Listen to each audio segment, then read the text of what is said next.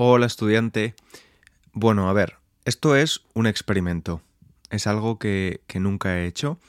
Y es que el otro día subí un vídeo a YouTube sobre los esenciales del español y cómo marcar prioridades, cómo establecer prioridades con tu progreso y con tus objetivos.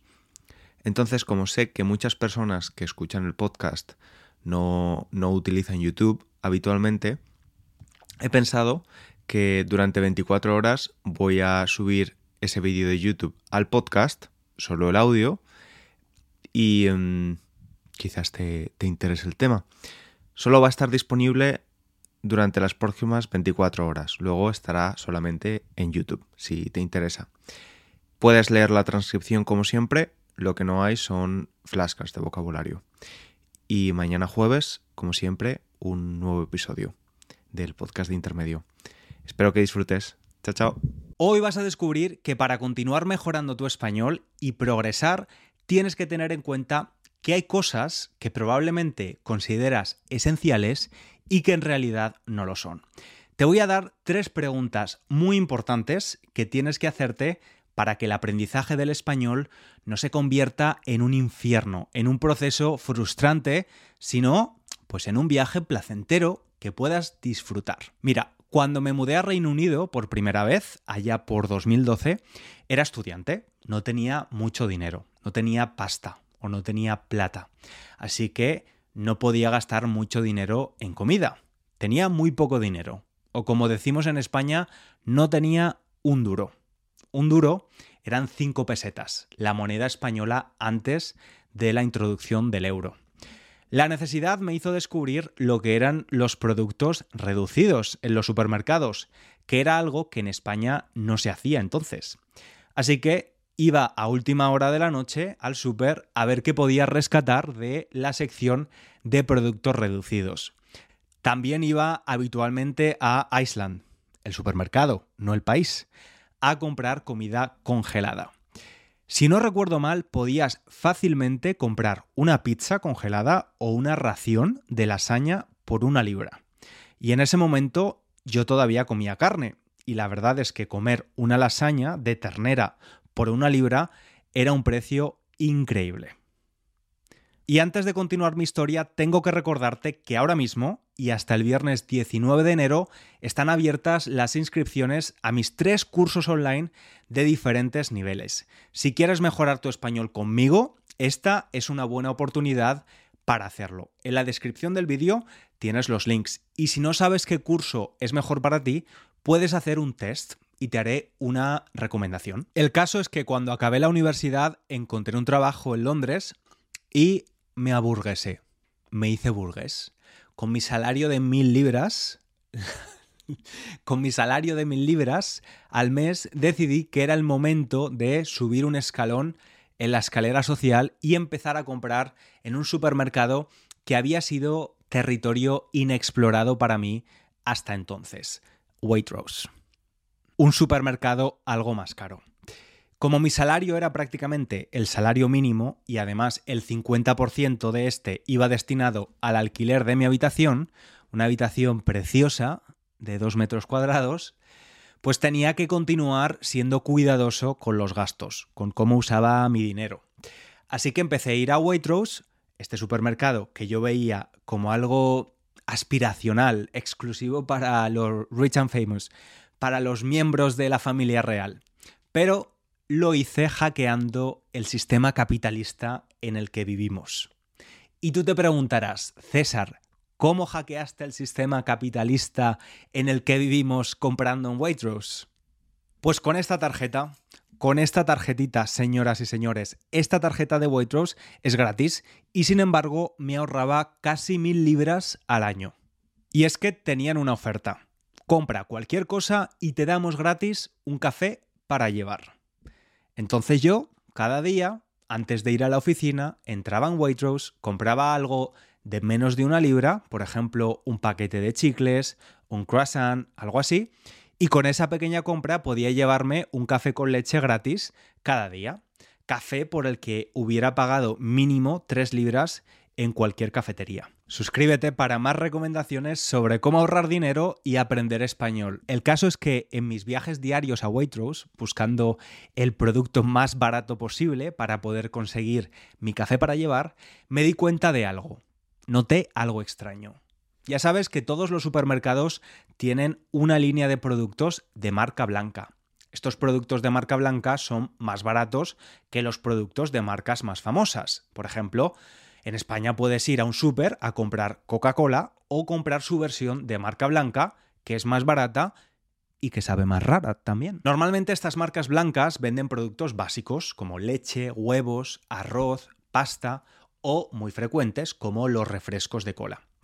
La marca blanca de Waitrose se llama Essential Waitrose y como podemos esperar ofrecía productos esenciales como leche, huevos, arroz o pasta. Pero en algún momento, no sabemos en qué momento de la historia, una personita, cuyo nombre no conocemos, decidió desvirtuar por completo el significado de la palabra esencial. En ese momento, algo empieza a pasar y los productos de Essential Waitrose empiezan a ofrecer productos nada esenciales, como por ejemplo una selección de quesos franceses, salad cress, que imagina lo esencial que es, que ni siquiera yo sabía cuál era la palabra en español, lo he buscado y es berro, y mi producto esencial favorito, The Fine Cut Seville Orange Marmalade. ¿Esto qué es?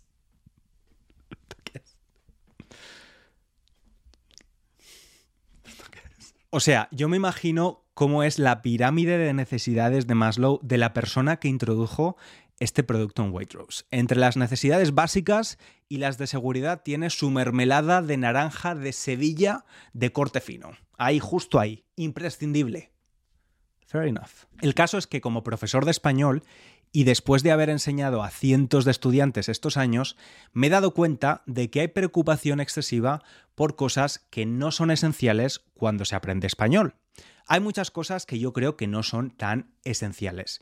En el top 3 estarían el acento y la pronunciación, que no son lo mismo, porque yo no he conocido a un solo estudiante de español al que haya tenido problemas en entender por su acento. Nadie. La precisión gramatical es otro de los esenciales para muchos estudiantes.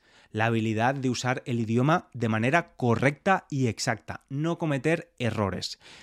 Y el número tres, la necesidad de tener un conocimiento exhaustivo del vocabulario. Saber muchas palabras, memorizar todas las palabras nuevas que aprendas. Y hay muchos más ejemplos. De hecho, cuéntame si a ti te preocupaba mucho antes algo y ahora piensas que no es tan importante, tan esencial. Escríbelo en comentarios. Por cierto, importante, aquí no estoy diciendo que mejorar tu pronunciación, reducir tu acento, ganar precisión con la gramática o mejorar tu vocabulario no sean buenos objetivos. Son buenísimos objetivos. No se trata de no querer progresar, sino de saber qué es lo esencial en cada momento. Lo que te digo es que, desde mi punto de vista, tienes que hacerte estas preguntas. La primera es responder con honestidad a ¿Es esto esencial? Mira, hemos hablado ya de la pronunciación. Cuando yo empecé a vivir aquí me di cuenta de que tenía un problema y es que había muchos sonidos en inglés que no podía y no sabía reproducir. Esto provocaba confusiones y malentendidos. Y me di cuenta de que sí, era esencial para mí mejorar esos sonidos, trabajar y esforzarme en producir sonidos similares, no iguales, a los del inglés. Pero estudiante, no pronunciar la no va a hacer que no te entiendan, te lo prometo. Hay personas hispanohablantes que tampoco lo pueden hacer y se les entiende perfectamente. La segunda pregunta que me haría sería, ¿es esencial en este momento, en este nivel o etapa en la que estoy? Imagina que en lugar de hablar de español hablamos del deporte. Una persona nunca ha ido al gimnasio y se inscribe porque quiere mejorar su forma física. ¿Verdad que no sería realista ver a esa persona hacer muscle ups en sus primeros meses? Lo que necesitaría sería incorporar ejercicios más avanzados de forma progresiva. Y recuerda que lo esencial va cambiando dependiendo del nivel en el que estés. Y la última pregunta sería, ¿es esencial para mí? ¿Para lo que yo necesito? Porque la realidad es que lo esencial para una persona que aprende español porque viaja a países hispanohablantes y quiere defenderse, es decir, poder comunicarse pero sin necesidad de hacerlo perfectamente, será muy diferente a quien tiene un objetivo personal muy alto por una cuestión de realización personal o profesional y que sí necesitará progresar y profundizar más en el idioma y trabajar el español de nivel avanzado. En el caso de nuestros cursos online están pensados de esta forma. Por ejemplo, ¿qué necesita un estudiante de español principiante pero cerca del nivel intermedio? Pues lo esencial es ganar claridad y seguridad con el idioma, que con pocos ingredientes, los ingredientes esenciales, pero versátiles, puedas crear muchas recetas y por eso el inglés y yo te vamos a ayudar. Él desde la perspectiva de estudiante y yo como profe con nuestro curso Español Claro. Español Ágil es el curso para estudiantes que ya tienen un nivel intermedio, pero necesitan consolidar lo que han aprendido antes de dar el salto al nivel avanzado. Ganar agilidad, no tener que pensar si es esta u otra preposición, este u otro tiempo verbal, automatizar su español. Y por último, Español Pro para estudiantes cerca del nivel avanzado o ya avanzados. Este curso, si fuera un producto, sería la mermelada de naranja de Sevilla de corte fino. Porque si tienes este nivel y quieres o necesitas continuar mejorando, vas a necesitar conocer los matices, esas pequeñas sutilidades del idioma que marcan la diferencia. En cualquiera de los tres cursos usamos el mismo sistema estructurado y progresivo. Y lo más importante, si te inscribes, estarás dentro de una comunidad muy participativa de más de 2.500 estudiantes y un grupo de profesores con experiencia. Estamos ahí para resolver tus dudas de las lecciones si las tienes. Recuerda que las inscripciones cierran el viernes 19 de enero. Y yo me despido de ti recordándote algo que sí es esencial para continuar aprendiendo, el contacto frecuente con el idioma y hacértelo fácil, que todos estamos muy ocupados. Te recomiendo echar un vistazo, o mejor dicho, una escucha, a cualquiera de mis podcasts, para que estés en contacto con el idioma en cualquier lugar. Mi objetivo con los podcasts es que no solo aprendas español, sino ir un poco más allá. Gracias por verme, por escucharme y un abrazo grande.